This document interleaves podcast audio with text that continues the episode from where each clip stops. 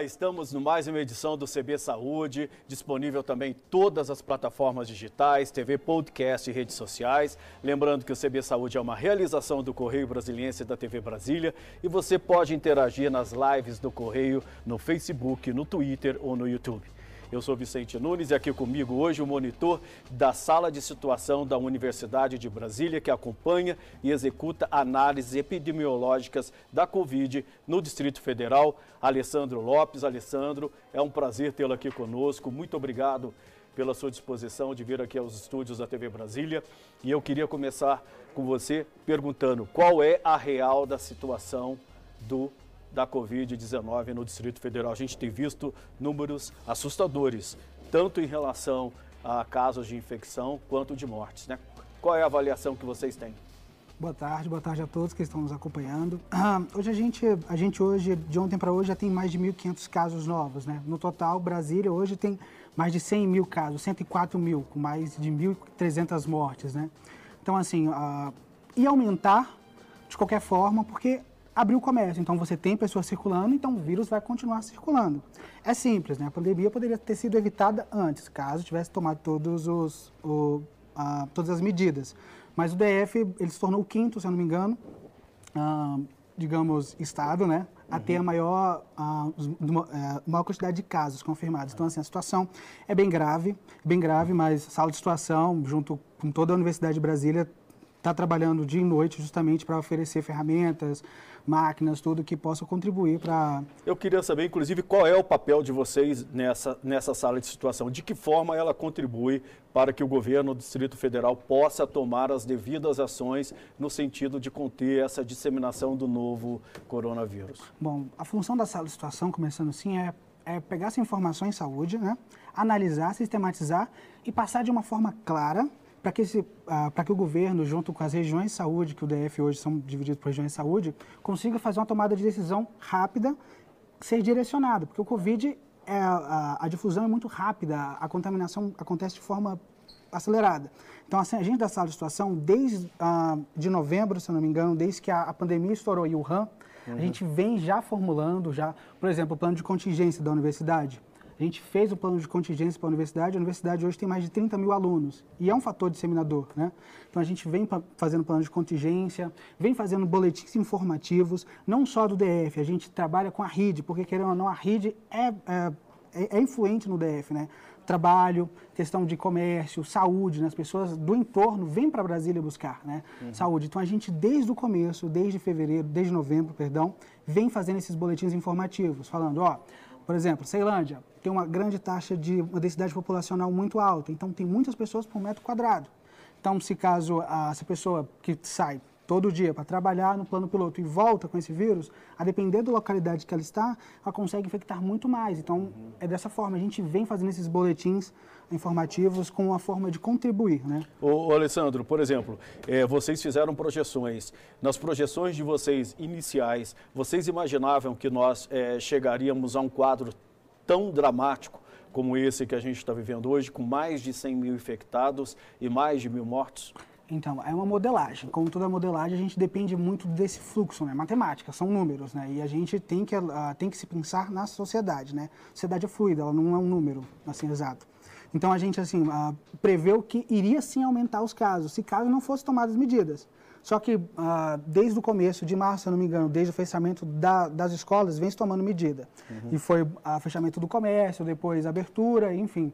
Então, as medidas que a gente, as medidas tomadas não condizem com o real caso, porque os casos continuaram aumentando e tendem a aumentar, porque agora a liberação do comércio, as pessoas estão circulando. Então, assim, a, a, a perspectiva é que realmente aumente e a, e a modelagem prevê, sim, a Você, Vocês, é, a, muito se fala que o governo do Distrito Federal, por sinal, foi muito elogiado no início da pandemia por rapidamente tomar é, medidas restritivas para tentar conter a disseminação do, do novo coronavírus, né? Mas as pressões foram, foram aumentando. É, hoje, é, pode-se dizer que o Distrito Federal foi apressado em liberar é, atividades não essenciais? Ah, o, o, DF ele tem uma particularidade, ele tem uma especificidade que é a questão da, da questão das regiões, que são as regiões que abastecem com a mão de obra trabalhadora. Então, são as regiões a Ceilândia, Braslândia, enfim, as regiões do que não seja tratando do plano piloto. Que as pessoas se deslocam muito, ah, se deslocam para vir trabalhar no plano, porque o plano é um centro de trabalho, né? Então, no começo, quando estava com poucos casos, se tomou as medidas corretas. Ah, foi até criticado o governador por tomar ter, ter Foi acusado de medidas de tomar medidas excessivas, exatamente, sinal, né? Exatamente. Então, ele, ele tomou uma medida que naquele momento era certa. Só que com o decorrer do processo, a gente sabe, a, o dinheiro manda. Fato isso aí. E a gente tem um mercado muito forte, assim, começando pelo mercado educacional de Brasília. O mercado educacional é um mercado que injeta, tem muito dinheiro. Muito, muito. Então a pressão é feita. Então a liberação de escolas, né? E assim por diante. Então, as, a... Mas as escolas ainda estão fechadas. Sim. São... Você teve a liberação do comércio também, que houve uma pressão muito grande por parte dos lojistas, donos de restaurantes, para que houvesse essa abertura, né? Exatamente. Então, assim, a, a, gente tem um contexto de comércio muito forte, que são, por exemplo, Ceilândia tem, tem um comércio muito forte, as pessoas trabalham lá, o plano idem, né? A, a, a, a questão do comércio é justamente essa, é se pensar o comércio, é se pensar o território, é se pensar a saúde. Como é que a gente consegue promover essa abertura de forma, uh, de forma correta uhum. e de uhum. forma que essas pessoas que trabalham consigam ter segurança? Um exemplo claro dessa medida que se apressou e não se pensou tanto na questão das pessoas, economia e saúde, foi a questão da comercial em Taguatinga. Uhum. A comercial foi fechada por causa do decreto do governador, foi aberto uh, o decreto, só que fecharam a comercial novamente para obras. Então, aquele comércio que estava no, no, centro de Taguatinga, que já estava fechado por causa da pandemia, uhum. ficou novamente fechado por causa das obras. Né? Uhum. Tem, tem que se pensar a saúde, ah, junto com o território, com essa dinâmica, mas se pensam primeiro na saúde, para depois pensar no território. Hum. Tem que se partir do território, conhecer esse território. Para que você possa tomar as medidas adequadas de forma que você evite o espraiamento da doença. Né? Exatamente, né? tem que se pensar no conjunto. E a sala de situação, desde 2007, vem trazendo essa questão de analisar se o território, a, a, a, questão dos agravos, que são, por exemplo, o Covid agora, sempre em conjunto, porque não faz sentido você abordar somente a saúde se você deixar o que, o que gera a, os condicionantes para que essa saúde seja agravada de lado. Entendi. Você falou da, que essa sala de situação ela está em vigor desde 2017. 2017, ou seja, três anos. Vocês já viveram um momento tão dramático quanto esse que a gente está vendo com a Covid-19? Não, não. A gente vem, a, a, gente vem tratando a dengue, que a dengue, que não, todo ano tem, tem surto, enfim. Então a gente trabalha muito com essa questão, né? Mas a pandemia, não, nunca, assim. A gente é, como a nossa sala é, tão, tem 107 alunos, eu imagino que colocar todo mundo nessa questão da pandemia deu tudo um choque, né? Então, assim, é, é tudo muito novo, como o vírus é, a gente está aprendendo tudo muito rápido uhum. para tentar justamente subsidiar essa formação, né? Porque a gente vai, apoia, a gente tem a função de apoiar junto com a universidade, não só a sala de situação, mas a universidade si, si só tem uma grande rede de... Agora, não significa que as autoridades é, sigam a risca o que vocês é, orientam. Exatamente. É é, é que eu te falei, a gente vem produzindo boletins. Então a gente, a gente, a gente fez um boletim que está disponível na, no site da Sala de Situação que ah, elenca as áreas vulneráveis do DF. Quais são as áreas vulneráveis? E o menor espaço de território, que é para uma melhor gestão, que é o setor censitário do IBGE. Então a gente uh, fez um boletim informando essas áreas são vulneráveis. Essa área aqui não é vulnerável, porque uhum. a vulnerabilidade envolve muitos aspectos, a questão uhum. do saneamento, o acesso uhum. à água, uhum. para limpeza de mãos. Então, assim, todos esses aspectos a gente vem trazendo junto nos boletins. Só que, como você falou, se eles acatam, se eles fazem, aí já é outra coisa. Mas as ferramentas, a metodologia, está uhum. tudo bem lá escrito. Por exemplo, no, no último documento que vocês é, produziram, né, prepararam aí para encaminhar ao Distrito Federal, é, eu estava é, olhando que vocês chamaram atenção redobrada para Ceilândia, Taguatinga e Plano Piloto e ressaltaram também do risco de disseminação da doença em Sobradinho, Paranoá, Lago Sul e, e Papuda. É, o que pode ser feito para reverter esse quadro tão assustador? Ah, o que pode ser feito, primeiramente, é, é, organizar realmente essa questão. É se entender o território. Porque o que, que adiantou fechar, fazer um lockdown em Ceilândia e, e pôr do sol se, você priva mais ou menos 30 pessoas de trabalhar na própria região, sendo que 36 mil saem para o plano. Uhum. E dessas 36 mil podem usar metrô, ônibus, enfim, são esses meios de locomoção de aglomeração. Então, você não adianta se pensar em um somente lugar. Então, tem que se pensar o todo. Então, ah, por medidas de prevenção, de tentar parar essa, essa aceleração, seria justamente essa colaboração. É a formação de IPI, informar a população. Que a gente tem uma comunicação muito ruim dentro desde o começo. A gente não tem uma, uma clareza, parece que não é claro usa máscara, distanciamento de pois dois é, metros. Isso, isso e, e, essa confusão toda é criada pela, pelas próprias autoridades, né? Você tem é, um presidente da República que diz que é uma gripezinha, você tem governadores que não tomam as medidas necessárias porque está de olho é, na questão política, você tem prefeitos também que não estão tomando é, nenhuma medida mais dura porque tem eleições municipais logo ali à frente, então fica complicado, né? Exatamente, é tudo é, aquele negócio, né? For, forças, forças opostas anulam, mas desse jeito que tá, não, não tem condição, né? Porque assim, o que, que adianta? A gente estar tá ali de domingo a domingo, o pessoal da sala de situação, trabalhando, fazendo um boletim, estudando, analisando especialmente o Covid,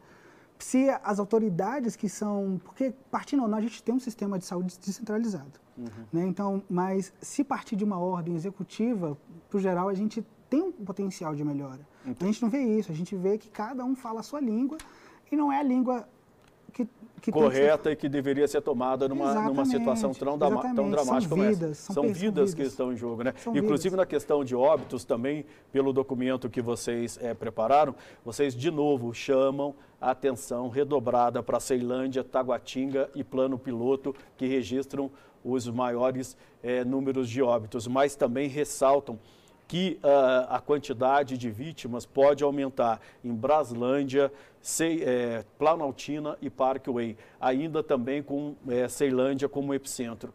É, ainda dá tempo de preservar vidas nessas regiões? o que, que, é preciso fazer? Tudo dá tempo, ah, tudo dá tempo. Precisa de coordenação.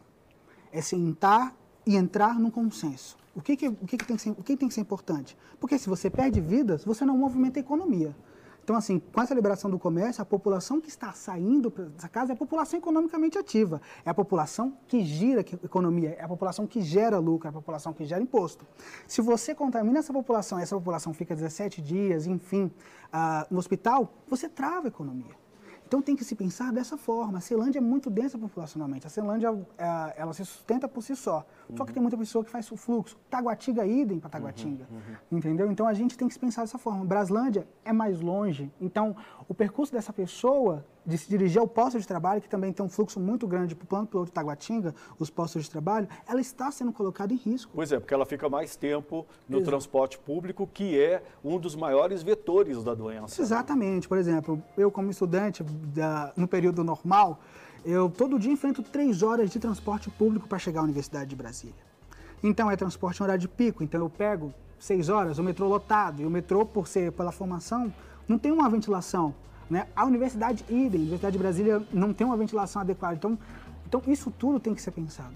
Alessandro, eu vou pedir licença um minutinho, porque a gente precisa, é, fazer um intervalo rapidinho. A gente volta com o CB Saúde é, daqui a pouquinho, em instantes. A gente está recebendo hoje o Alessandro Lopes, que é integrante da sala de situação da Universidade de Brasília, sala de situação que auxilia o governo do Distrito Federal a tomar as medidas adequadas para conter a disseminação do novo coronavírus. A gente volta já já, fica aí.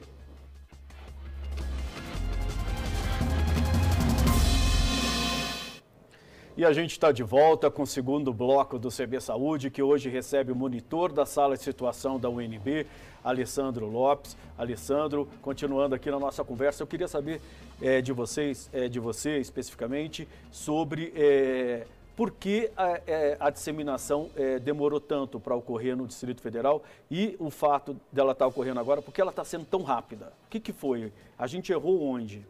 Então, a, desde... Com base, lógico, nas informações que vocês escolheram. Ah, então, desde o começo, como a gente já, já vem falando, a, a tomada de medidas feitas pelo, pelo governador, pelo governo, então frearam, frearam um pouco a, a questão da disseminação.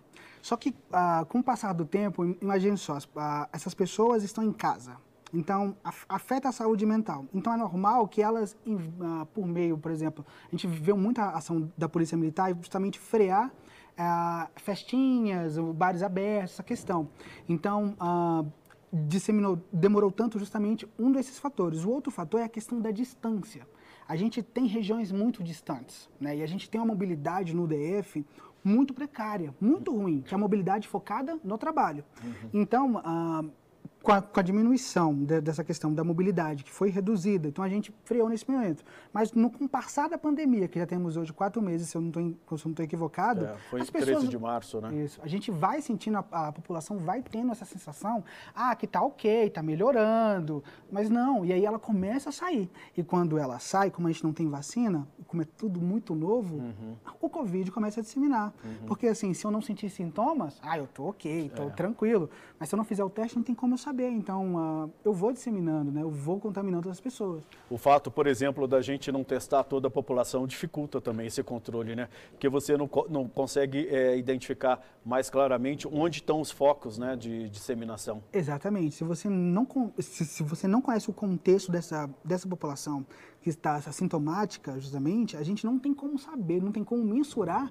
quantas pessoas estão contaminadas e o quanto que ela pode passar, né? É, esse vírus para frente, porque é através de conversa, gotícula, né? A gente tem que são os oftalmologistas que mexem justamente com o olho, uhum. eles são os principais. Uhum. Por quê? Eles estão todo momento mexendo com, uhum. com questões uh, de fluidos corporais, enfim. Ô, ô Alessandro, é, a gente ainda está vivendo a primeira onda. Essa primeira onda vai demorar ou já tem uma segunda onda vindo aí do, da, do coronavírus? Então, a gente tem que esperar o, a gente tem que esperar esse mês para analisar novamente, né? Não tem como eu precisar para você justamente porque a gente está falando de uma coisa muito séria, então não tem como eu falar, ó, oh, vai acabar aqui e não vai, porque justamente a gente tem que lidar como a sociedade ela é fluida. Então vai depender muito dessa questão da, da questão de contaminação, questão de mortes, enfim, isso tudo. Mas o que eu posso falar, afirmar, é, é que vai demorar um pouco ainda. A gente está longe, então, de sair do que os uh, epidemiologistas chamam de platô que dizem que a gente está no platô, Isso. onde você tem uma, o, o, pico da, da, contaminação e de mortes, é, é, a gente vai demorar então para descer. A gente ainda vai continuar vendo esses números altos de infecção e também esses números altos de, é, de mortes isso. diárias. A, isso. A, a, morte, no caso, não tem como eu te afirmar, porque varia muito, né? A gente vê uhum. pessoas que têm comorbidades morrendo, só que a gente também vê pessoas saudáveis morrendo. Uhum. Mas a, essa questão do aumento vai aumentar, porque se você tem pessoas circulando, vai aumentar. Então a gente tem, uh, acho que agosto, no caso, não estou equivocado, agosto ainda a gente vai ter um período alto de contaminação, uhum. justamente do comércio. Né? Uhum. Se você tem pessoas circulando, vai ter o vírus. Sim. E se voltar a aula, é, às escolas também, né? Exatamente, porque você vai ter criança, e criança, querendo ou não, é um vetor de transmissão. Uhum. Né? Você não vê, a gente tem o um número, a gente tem, a gente tem sete bebês, se eu não me engano, no DF, se eu não estou enganado, que tiveram contaminação. Né? A gente vê crianças, uhum. enfim. Pelos tudo. números que vocês têm, pelas projeções que vocês fazem, não é adequado as aulas voltarem agora em agosto. Não é. O mais adequado seria pensar em se discutir isso a partir de setembro, quando Exato. você vai ter um quadro mais claro se a doença está ou não sob controle. Exatamente, porque se você tem, ó, a gente tem hoje, se eu não estou enganado, 430 mil estudantes, mais ou menos, se eu não estou enganado, tá? Ah, então a gente tem essa circulação. E a, uma das medidas do governador foi justamente suspender o passo estudantil. Uhum. Então, se você suspende o passo estudantil, você diminui a circulação. Não é à toa que a mobilidade do DF também é voltada para a educação. Uhum. Você vê o tanto no período de férias, como a questão dos ônibus diminui, como a questão da, do tempo de espera de metrô diminui.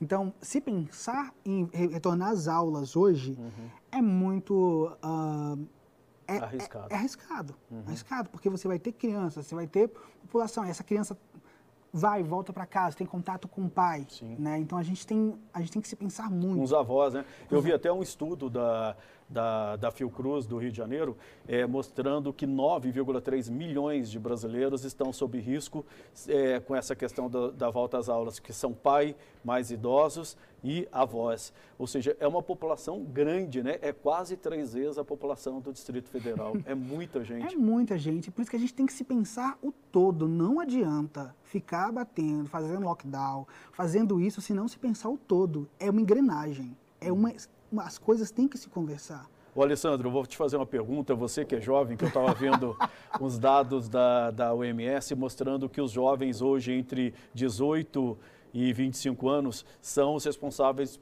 é, pela segunda onda da, da Covid-19 na Europa. e que é muito difícil para eles fazer o distanciamento social. Por que, que, é tão difícil fazer o distanciamento social na avaliação de vocês e como conscientizar os jovens da sua idade é, da gravidade da situação que a gente vive hoje? Ah, então, a gente jovem, a gente jovem, então, a, a, a formação do, do jovem, né, dessa geração X, é muito aquela, aquela geração que quero viver a vida da forma que tem que ser, né? Eu quero ver todos os momentos, tudo, né? E a gente, as pessoas não são preparadas para ficar em casa, em quarentena. Não são, não estão. Não estão preparadas. Aí, independentemente de idade. Independente de idade. Independente, a gente está mexendo com a saúde mental das pessoas, né? E a gente, a gente vem numa crescente também de suicídio, enfim, a gente tem que abordar essa questão de saúde mental não só em setembro. Mas, enfim, o, o jovem hoje tem muito disso, a gente não aguenta ficar em casa. A gente tem que ver essa forma. É o seguinte, saiu, pegou, pode morrer. É simples, entendeu? É simples, o aspecto é simples. Porém, entretanto, tanto desses jovens é, são a renda de famílias. Ainda mais as famílias que, uh, que moram em locais precários. Esse uhum. jovem contribui para a renda dessas uhum. famílias. Uhum. Então, imagine esse jovem que está vendo em casa, que talvez não tenha um pai, não tenha uma mãe, mas tem um irmão para alimentar. Imagine como é que está sendo a cabeça desse jovem. Uhum. Então, querendo ou não, é, vai sair. Quem puder ficar em casa, de jovem, enfim, seja quem for, fique. Precisa ter uma comunicação mais efetiva para esse público ou, ou, não? Ou ele é, consegue. É, a, a, a, a, comunicação independe de idade, é, é a mesma para todo mundo? Não, é a, nessa questão, a comunicação é a mesma, tem que ser a mesma, porque é uma pandemia. Você precisa unificar o discurso. Unificar né? o discurso. Mas só que essa unificação de discurso é muito atrelado à formação dessa pessoa. A formação, por exemplo, política, né? O que, que é acreditar? Né? O, que, que, o que, que é verdade, o que, que não é. Então, é muito essa questão do fake news. Essa situação ah, ah, tem um, tem um programinha, tem alguma coisa que analisa justamente essa questão de notícias. Então a gente uhum. viu que, a, por exemplo, a, a, denúncia por festa, muito, e é justamente jovens. Né? A gente uhum. viu nas, nas, últimas semanas uhum. a Polícia Militar fechando um boate. Uhum. Boate, tendo festa, né? Festa com muitos jovens. Então, assim, o jovem também no DF também não é, uma, não é um grande fator de, uh, digamos, de casos confirmados, mas uhum. ele pode ser sim um vetor de transmissão. Isso. E, por exemplo, aí eles são mais vulneráveis às notícias falsas, às fake news, como vocês observaram? Então, uh, não era para ser. É, mas eles têm muito acesso à tecnologia. Há muito, né? então, há muito As acesso à tecnologia. Exatamente, então é muita informação. Imagina tanto de informação. Ó, como a gente, como eu já vi. Ah, curar o coronavírus com mel e água. Uhum. Mas só que não é verdade, né? Não é verdade. Ele passa essa informação, mas a gente conseguindo passar de forma mais clara e direta, é, é fundamental. A gente tem que continuar fazendo esse trabalho, né? A gente tem que, por isso que tem que se alinhar toda essa questão, toda essa engrenagem. Nesse trabalho que vocês fazem lá na, na sala de situação, é, onde entra essa questão de combater o fake news? Vocês é, montaram um programa especial? Então, a sala de situação, ele está produzindo um FAQ, né? Justamente, que é com todas essas dúvidas, né? Porque imagine, ah, esse, esse, eh, esse profissional em saúde, que está sob pressão de domingo a domingo. Chega a gente confirmada, eu quero fazer um teste, estou com dor de garganta, mas ah, não é o sintoma, faz o teste, ah, não tem leito, manda para outro hospital, não tem teste. Imagina esse profissional, né? Então, assim, é muita informação, é muita pressão. Então, a gente, como motivo, como modo de colaborar com eles, está elaborando um FAQ uhum. com todas as questões de medicamento, qual política, ah, olha, estou com sintomas, o quê? Porque é normal, é normal, uhum. de uma forma bem simples, pegar o celular, olha, tal, tal, tal, essas são minhas referências, então, dessa forma, não é, não, não é aconselhado. A gente está fazendo um FAQ, né, que vai ser, assim que pronto, vai ser disponibilizado no site isso aí para pegar todo mundo, ou você vai ter público específico, os profissionais de saúde, por exemplo, jovens, ou vai ser uma comunicação geral? Então, a gente, tem uma, a gente tem uma equipe que é a tradução do conhecimento. E, e, o foco é justamente é isso, não só servir a comunicação para o profissional. Porque se a gente informa a população, essa população ela tem um meio de chegar, entre outros, do que o profissional de saúde. Então, se eu estou falando aqui com você, a gente é vizinho, fala, olha que legal esse, uh, essa, essa informação aqui. Pô, é uma informação da Universidade de Brasília, porque uhum. passa uma, uma, uma, credibilidade. É, porque a universidade, a UNB, ela tem muita res, é, respeitabilidade. É, um, né? é, uma das melhores universidades. É uma referência. Né? Exatamente. Então, tudo isso, a gente pensa não só no profissional, a gente pensa na questão social, a gente uhum. pensa no todo. Que justamente, que vão falando, a gente tem que pensar a complexidade, pensar as camadas sociais, né? Por exemplo, vocês têm o app, é, o Guardião da Saúde. Para que, que serve esse, esse app? Então, Qual é o objetivo dele? Uh, o aplicativo Guardiões da Saúde é uma, é uma forma justamente de essa informação uh, desinformação, por exemplo, está tendo algum surto de alguma doença em algum lugar, chegar mais rápido. Né? Mas o app ele é uma vigilância participativa, hum. onde que todo dia, da, de manhã, na parte de manhã, eu recebo uma notificação no celular. Hum. Como você está se sentindo hoje? Aí eu falo, tô bem, ok, envia a notificação. Se eu tô mal, ele vai te fazer uma série de perguntas. O que, que você está sentindo? É dor?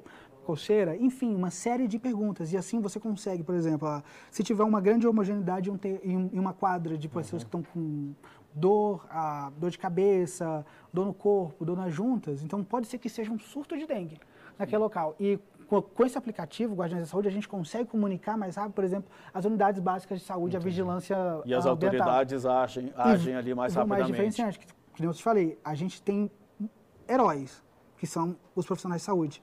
Que imagine, tem território na Celândia que o BS tem que cuidar de 33 mil pessoas. É, então é um... o aplicativo serve justamente para isso, para você colaborar, é apoiar, né?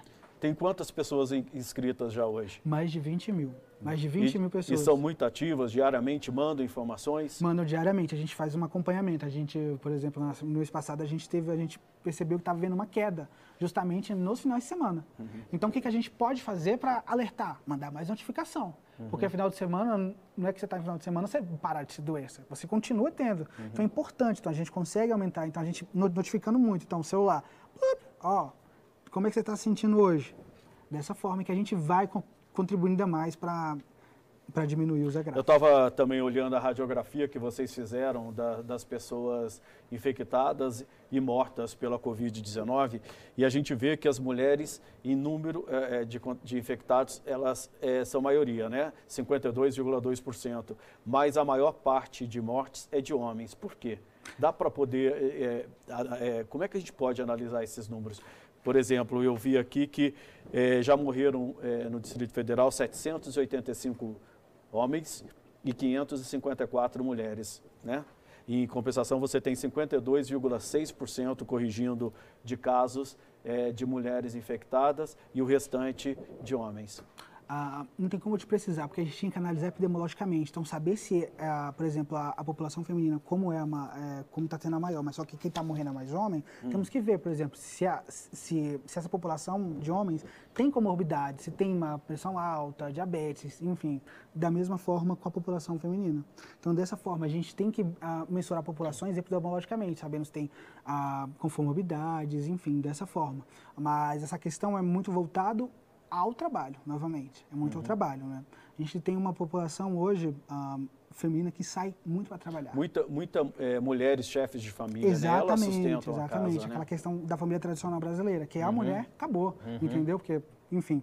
Ah, então a gente tem que trabalhar dessa forma, a gente tem que se entender. Então ela acaba ficando mais exposta, exposta. à doença. Exatamente, porque ela tem que trabalhar. Imagina daquela forma, que nem aquele adolescente, uhum. ela é da uhum. mesma forma. Uhum. Ela é mãe. Então imagine, não estou tendo emprego, como é que eu vou alimentar o meu filho? Uhum.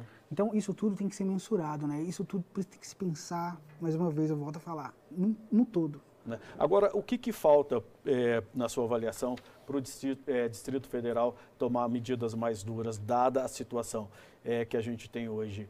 É difícil para as autoridades é, entenderem é, claramente o que os números e as projeções, as estatísticas estão mostrando?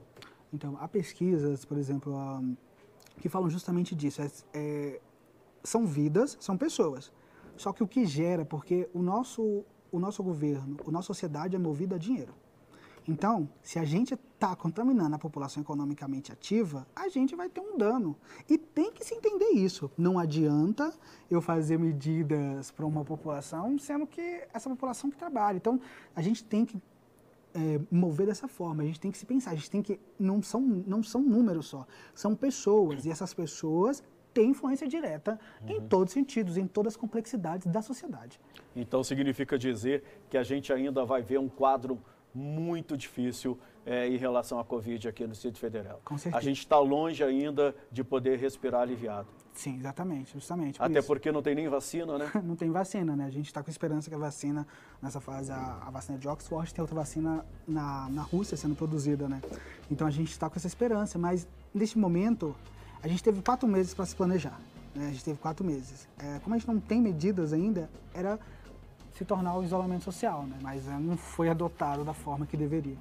Alessandro Igor Silva Lopes, é, monitor da sala de situação da Universidade de Brasília, nossa querida UNB. Eu queria agradecer muito a sua presença aqui no, no, no CB Saúde. É um prazer tê-lo aqui conosco. Volte sempre, as portas estão abertas. Infelizmente, o nosso tempo acabou. Então, o CB Saúde fica por aqui. Obrigado pela companhia. Se puder, fique em casa, use máscara. Lembrando que a gente tem CB Poder todos os dias de segunda a sexta. A gente tem política, economia, assuntos do Distrito Federal, saúde e agronegócio. agronegócio. É, até a próxima. Tchau.